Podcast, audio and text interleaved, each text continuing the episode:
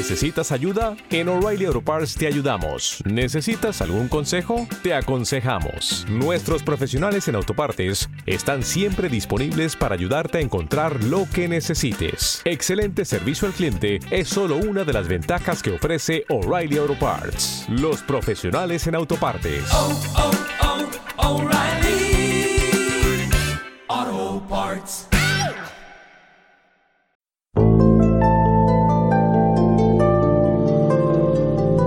A Ciencia Abierta, un espacio de la Universidad de Antioquia para divulgar conocimiento desde la investigación a la sociedad. Dirige Diana Gómez. A Ciencia Abierta, un espacio de la Universidad de Antioquia para divulgar la investigación social y humana, económica, política, científica y cultural conjugada con los temas de coyuntura y la actualidad.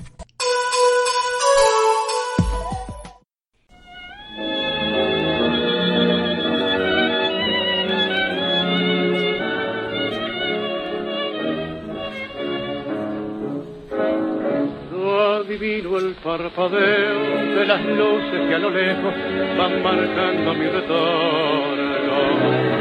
Son las mismas que alumbraron con sus pálidos reflejos hondas horas de dolor. Y aunque no quise el regreso. El 24 de junio de 1935 muere en la ciudad de Medellín a causa de un accidente aéreo el cantante argentino Carlos Gardel. Eso significaría para la ciudad de Medellín un acontecimiento que marcaría en la historia un hito a nivel mundial, no solo acerca de este cantautor, sino de lo que significa la expresión del tango como arte introyectada a la ciudad de Medellín. Hoy en A Ciencia Abierta le damos la bienvenida al maestro Horacio Orbeláez con quien queremos conversar acerca de esta singular música que nació en una ciudad muy distinta a la ciudad de Medellín, pero que permeó la ciudad desde el ámbito musical hasta el lenguaje mismo.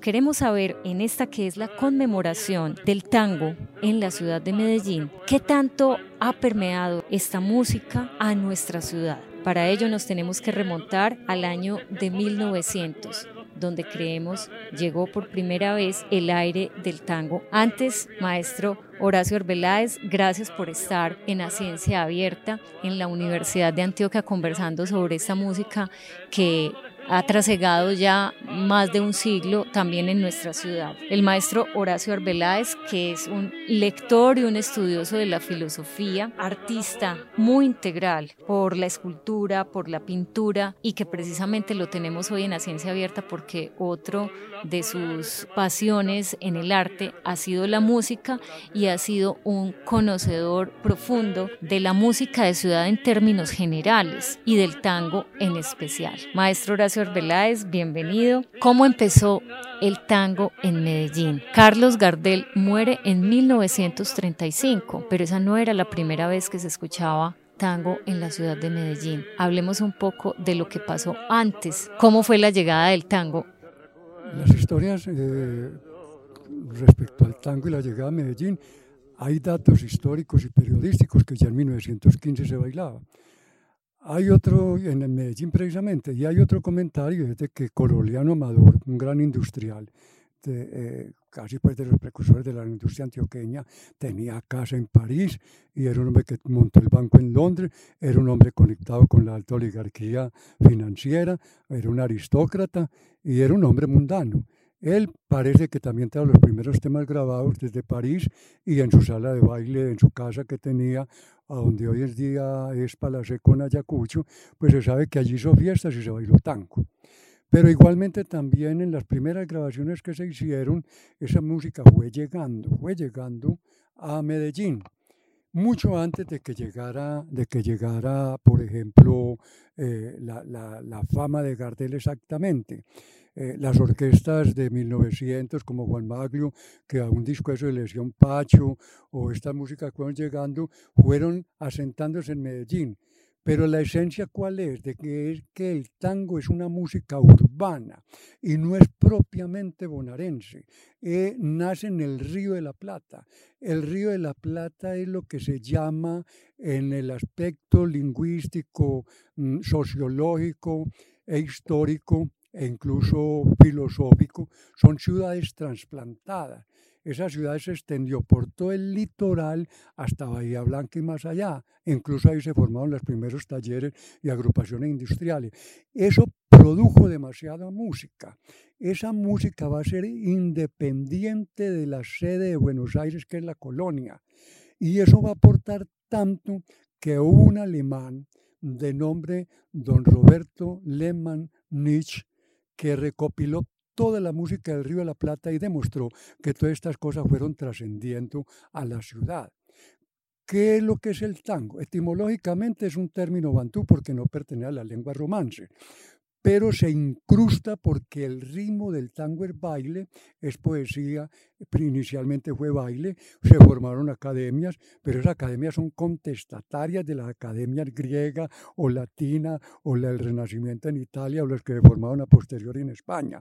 Aquí le dan mucha fuerza a esa academia, no, eran academias prostibularias y les dieron el nombre entrecomillado precisamente porque el tango es contestatario en su origen.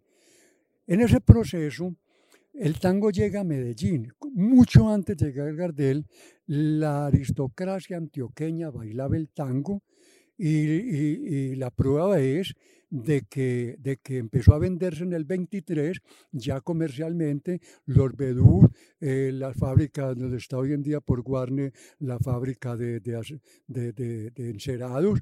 Ahí había un lugar donde se, donde se, llegaban todos los depósitos de rollos, de disco.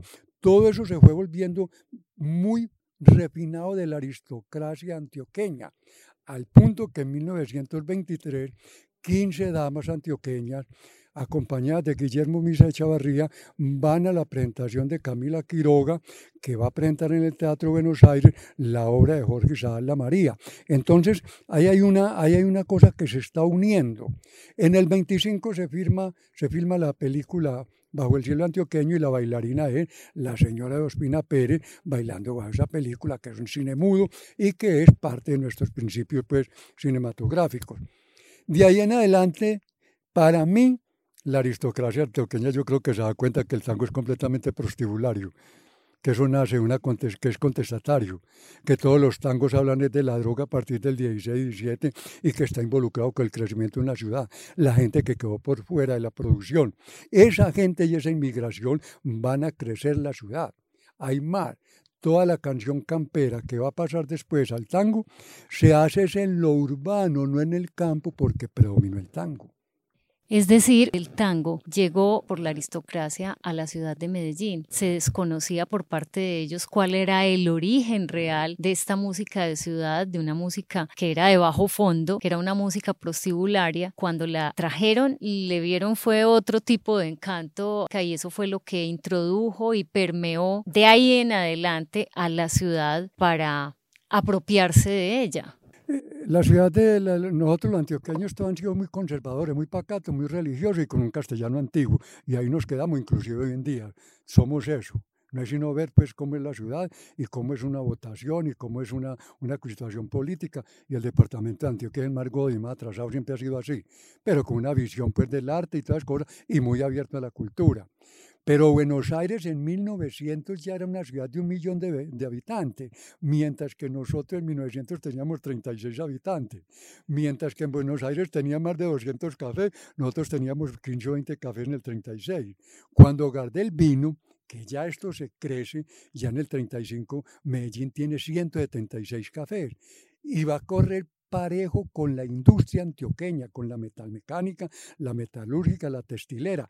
Y los cafés van a abundar en la ciudad de Medellín porque el éxodo de la región y el crecimiento es tan grande y la mano de obra que queda por fuera no se va a quedar parada. Van a montar hoteles, restaurantes, pensiones, casas de prostitución, cafetines, eh, eh, todo lo que quieras, el mercado, empresas. Y Guayaquil, que es para mí lo más representativo de la ciudad de Medellín, eh, se vuelve una empresa, Pero con todo y eso, comparativamente con Buenos Aires, Buenos Aires ya es una construcción europea a partir de 1880 y el crecimiento urbano en Buenos Aires es de una cultura extraordinaria. Pero el lenguaje y la estructura del tango es de un sentimiento, porque es una, es una, es una, es una música muy nostálgica.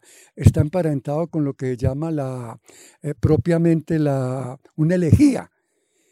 Y las letras van calando porque es el y el que está cantando, está cantando son las necesidades sociales, los atropellos, el cambio de cultura, el choque de las culturas, la contracultura, el neoculturalismo. Los que llegaron de Italia europeos pierden el idioma y empiezan a tomarlo de acá y los que están acá empiezan a tomarlo de allá y eso se vuelve una melange, una mezcla, como dice el tango Corriente y Esmeralda.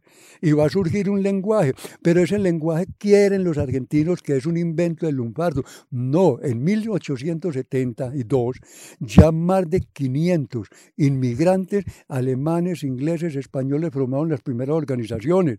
Y aunque se separaban por idioma, eso fue nucleando una forma de lenguaje popular en unas hablas sumadas a la música, a la tristeza y el dolor, fueron creando ese entorno propio para que a nosotros nos llegara y nos llegó porque nosotros también nos quedamos afuera de la producción, hubo tristeza y Guayaquil, a pesar de que una gran empresa con bancos y con todo lo más grande y su plaza de mercado, pues Hubo noches con 3.000 prostitutas en 1940 y 45 en Guayaquil y era una belleza, pero esa la vida que teníamos. Total de que a la aristocracia pues eso no lo mucho les gustó, pero es producto también de esa desigualdad social.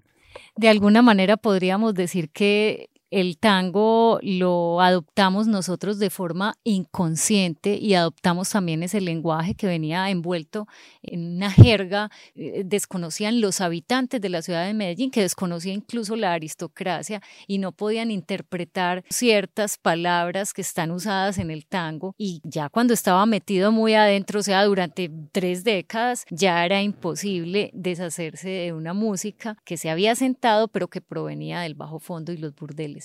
Empleaste una palabra muy interesante y consciente. Por ahí, por ahí en 1995, en los famosos grupos de tango que formaban en Medellín, yo fui a una charla con unos famosos académicos que se integraron al tango, pero esa gente no estudia en profundidad lo que dicen las letras.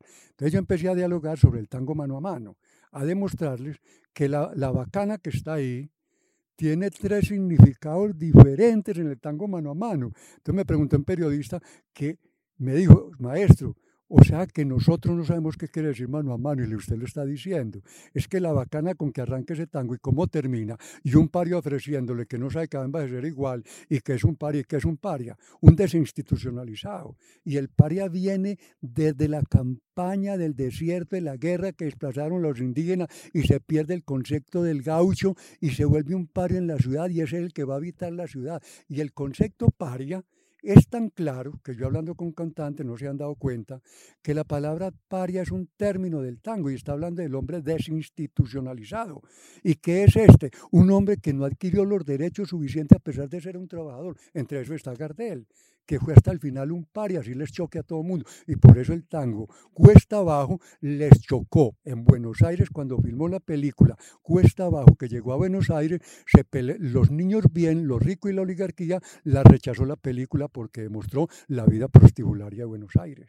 Llegamos a un punto donde nos encontramos a Carlos Gardel. Antes, maestro Horacio Arbeláez, vamos a escuchar dos de esos tangos que son más antiguos, con los que podríamos decir, iniciamos el reconocimiento de esta música de ciudad en esta parte de Suramérica, en la parte más norte de Suramérica, que sería Colombia. Y vamos a escuchar entonces a continuación dos de estos tangos que usted mismo nos ha sugerido. Este repertorio es construido y sugerido por el maestro Horacio Arbeláez. Vamos a escuchar El distinguido ciudadano de Peregrino Paulos, Hoy eh, lo escucharemos en la orquesta Los Provincianos, que lo grabaría más o menos en 1935, pero es un tango muy anterior, que data más o menos de 1906, 1907. Y luego escucharemos Milonguero de Juan Maglio.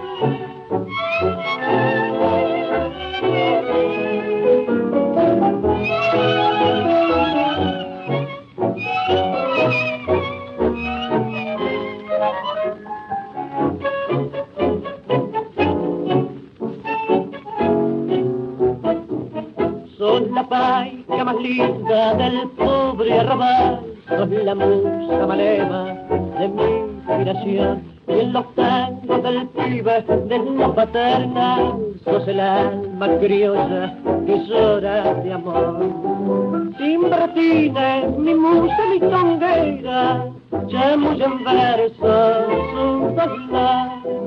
Cualita loca, sencilla y milonguera, ha enloquecido mi pobre corazón.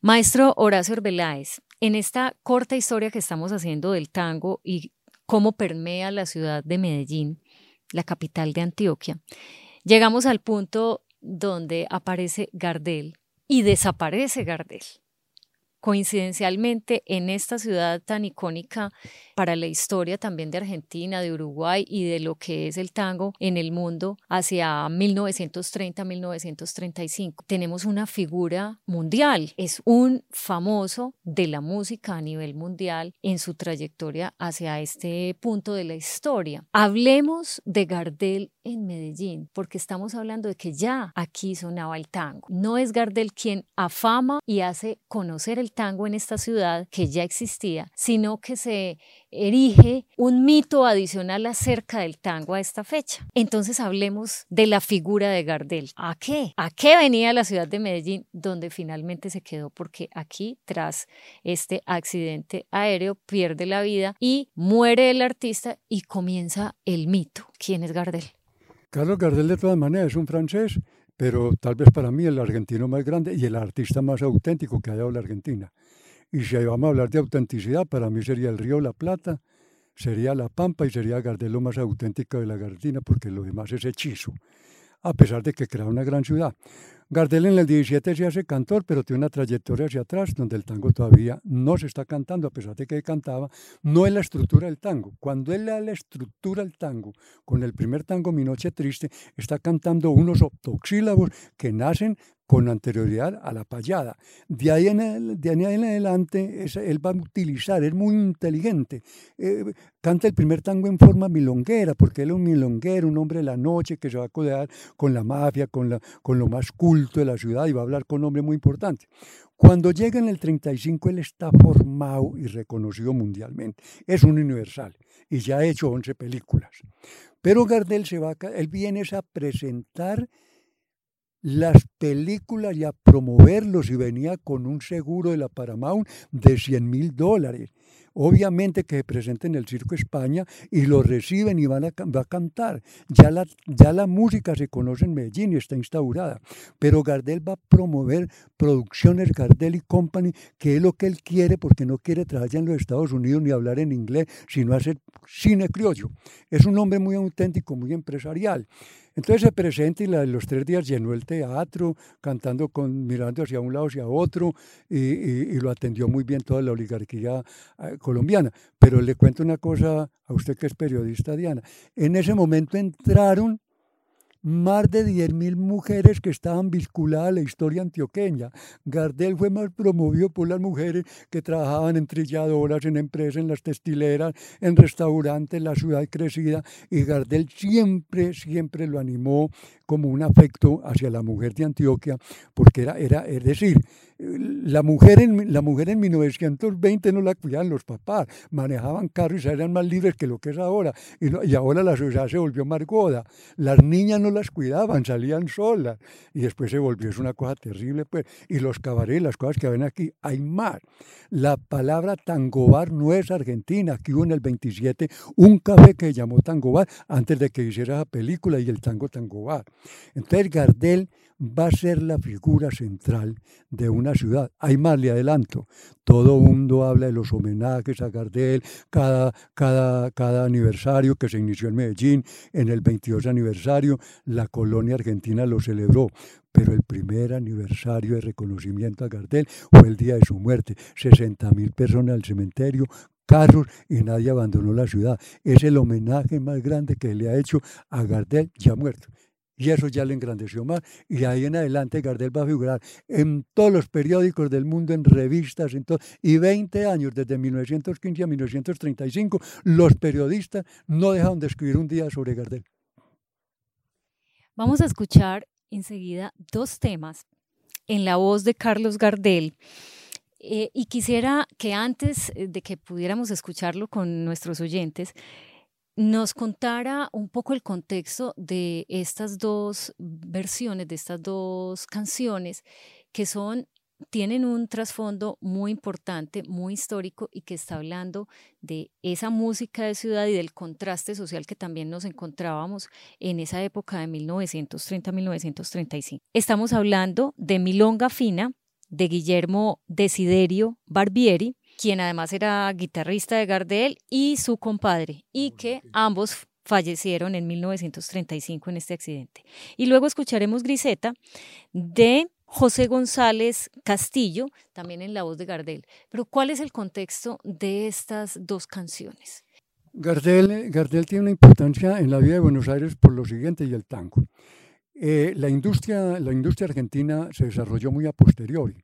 Se desarrolló fue la industria agroexportadora con la conquista del desierto. Eso fue muy importante. Como la industria fue tan lenta, los talleres y las fábricas fueron menores en Buenos Aires. Solamente a partir de 1928 empieza la mujer a vincularse a la industria. Antes de eso, trabajaba o en el cabaret, o de costurera, o en pequeños talleres o poniendo o vitrolera que les decían o cuidando la ropa y se desarrolló todo el teatro, el sainete, el teatro nacional y Gardel se hizo en el teatro, en el sainete nacional, en la vía nocturna. Y van a proliferar las letras a partir de Mi Noche Triste.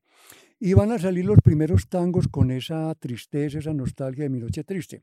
Pero también hay unos tangos anteriores musicales como Champán Tango, Alma del Tango, tienen una cantidad de cosas que se tienen que estudiar sociológicamente y con mirada crítica.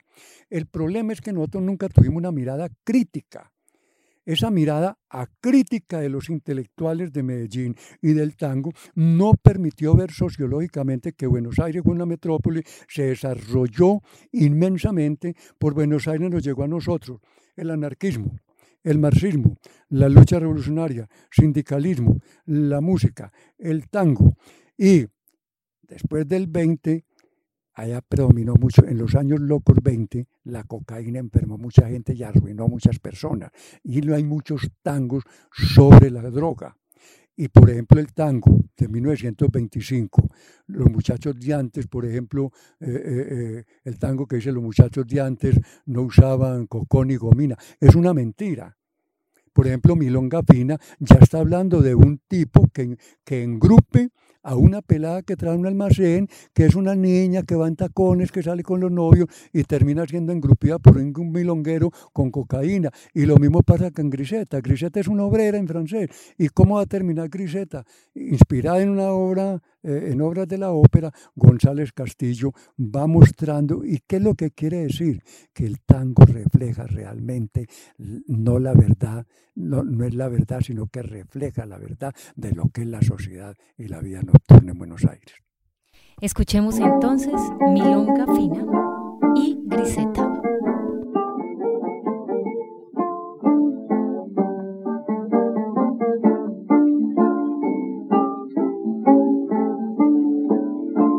Declaraste mi loca fina cuando dejaste de la raba el traje mío de percalina y la puntilla del delantal el moño rojo que te ponía tan paradito, tan coqueto y aquellos novios que te traía cuando salías a pataco. La no y la presencia, bebeta del arrabal, la dejaste en la creencia, pobrecita por tu mal, ya no pasaste el calor, camino del almacén, y un pobre mozo te llora, solamente por tu bien. Ya no te ronda la viciadura, hoy por la vida triunfal pasa, con un poquito más de amargura que con tu risa disimula, para engrupirte, para olvidarte de todo aquello que ya pasó. De aquel mocito que por llorarte día triste pobre murió. Te declaraste mi noja fina cuando anduviste con aquel que te engrupía con cocaína y te llevaba a la remerondir donde al compás de un tango canero iba perdiendo la realidad y los champullas de un milonguero se pervirtieron con su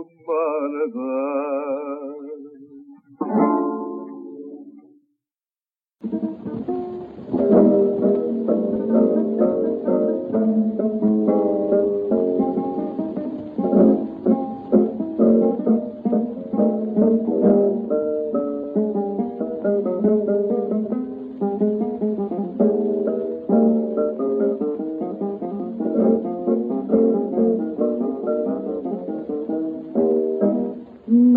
la rara de Museta y de Mimi con caricias de Rodolfo y de Chernar era la flor de París y un sueño de novela será Guanarrabal y en el loco divagar del cabaret al arrullo de algún tango con padrón alentaba una ilusión soñaba con Gabriel quería ser hermano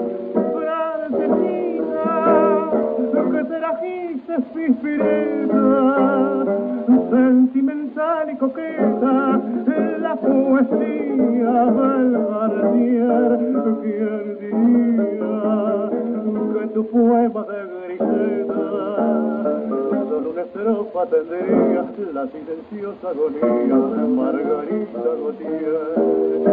Más la fría sordidez del arrabal agotando la pureza de tu sin hallar su dual, secó su corazón lo mismo que un bebé. Y una noche de champagne y de coco a la ruina funeral de un bandoneón, pobrecita se durmió, lo mismo que mi tío, lo mismo que mano. Francesina, que te la pispirena, sentimental y coqueta, la poesía del Garnier, ¿quién diría que tu poema de griseta solo una estrofa tendría la silenciosa agonía de Margarita Gautier?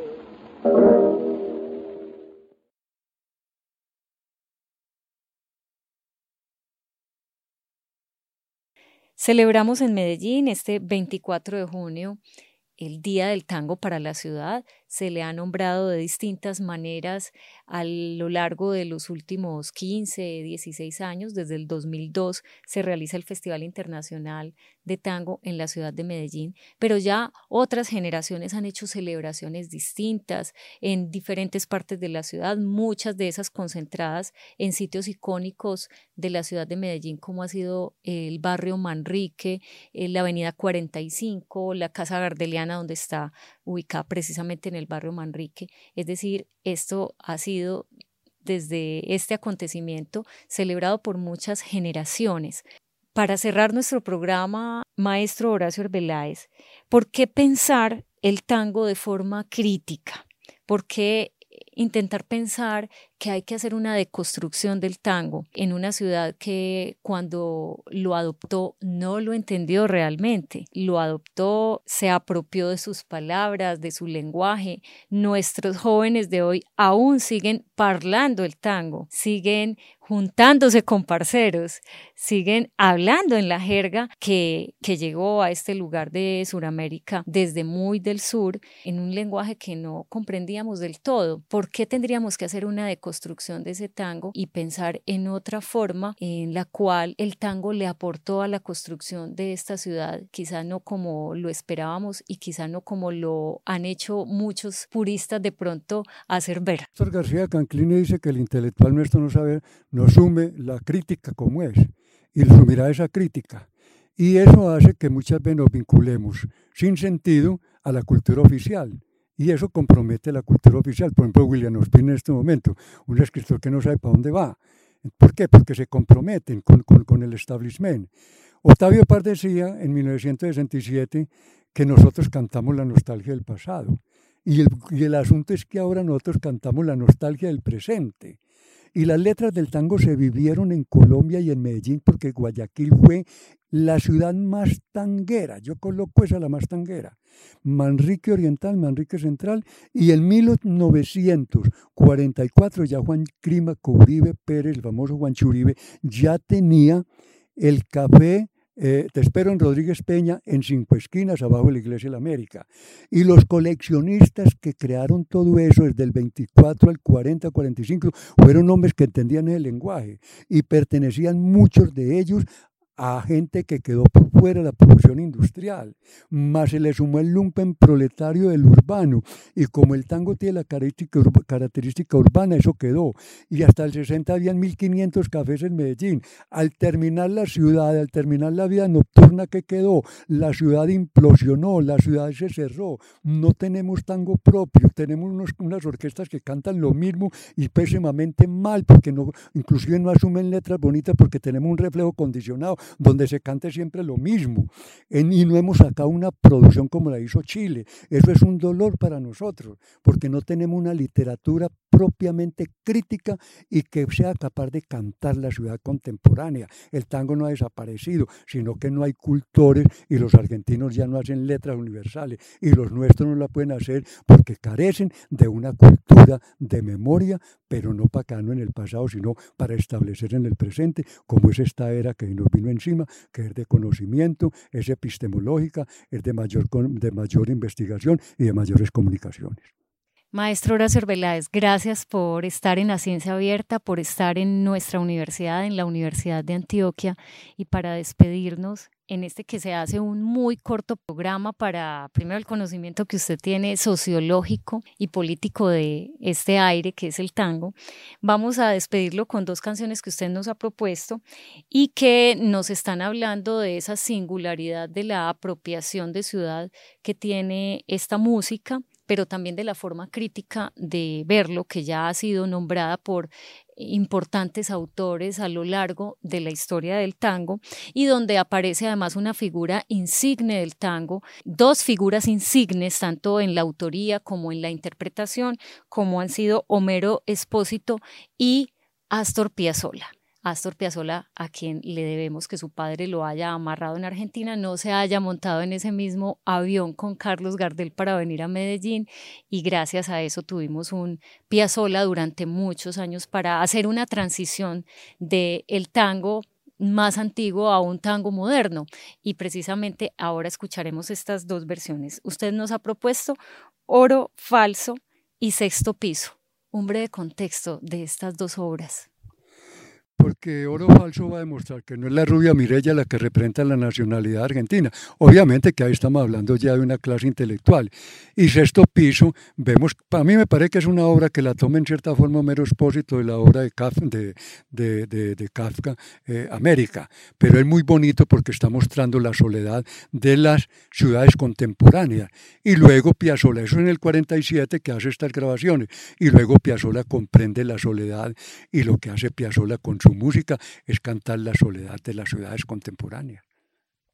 Escuchemos entonces Oro Falso y Sexto Piso de Homero Espósito y la interpretación de Astor Piazzolla.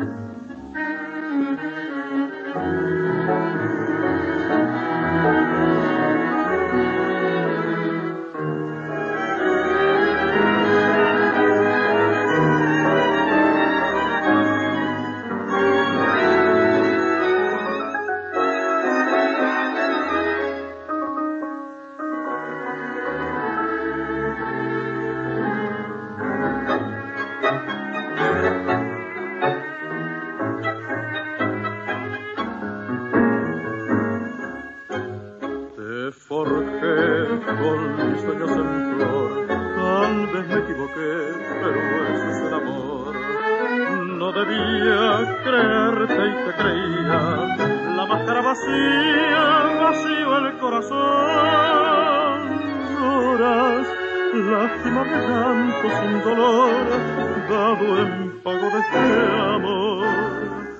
De este amor desesperado y equivocado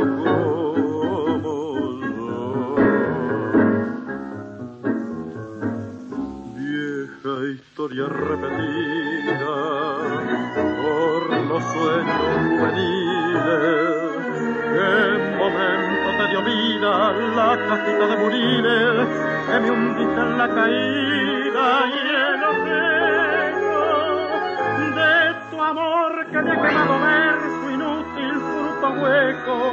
Fuiste un eco sin pasado historia repetida del amor de Pigmalión.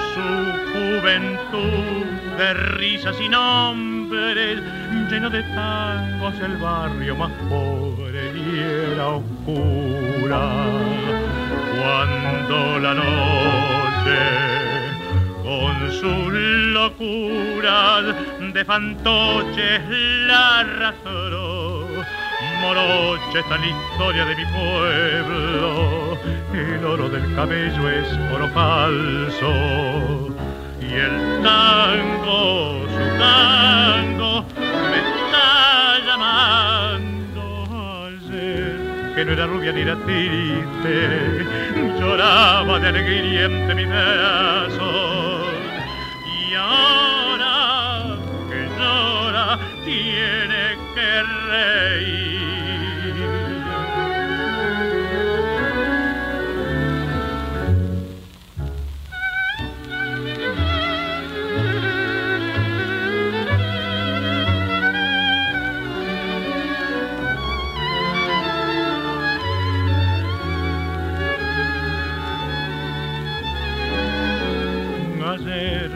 No era rubia ni era triste, lloraba de alegría entre mis brazos. Y ahora que llora, tiene que.